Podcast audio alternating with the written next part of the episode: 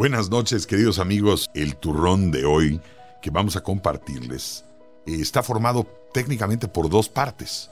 Dos fragmentos de Ángeles Mastreta, nuestra escritora y periodista mexicana poblana.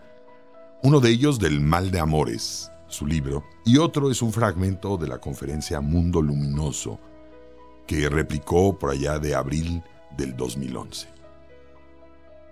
Niña, yo te deseo la locura, el valor, los anhelos, la impaciencia.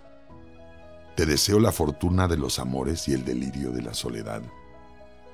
Te deseo el gusto por los cometas, por el agua y los hombres. Te deseo la inteligencia y el ingenio. Te deseo una mirada curiosa, una nariz con memoria, una boca que sonría y maldiga con precisión divina, unas piernas que no envejezcan, un llanto que te devuelva la entereza. Te deseo el sentido del tiempo que tienen las estrellas, el temple de las hormigas, la duda de los templos. Te deseo la fe en los augurios, en la voz de los muertos, en la boca de los aventureros, en la paz de los hombres que olvidan su destino, en la fuerza de tus recuerdos y en el futuro como la promesa donde cabe todo lo que aún no te sucede.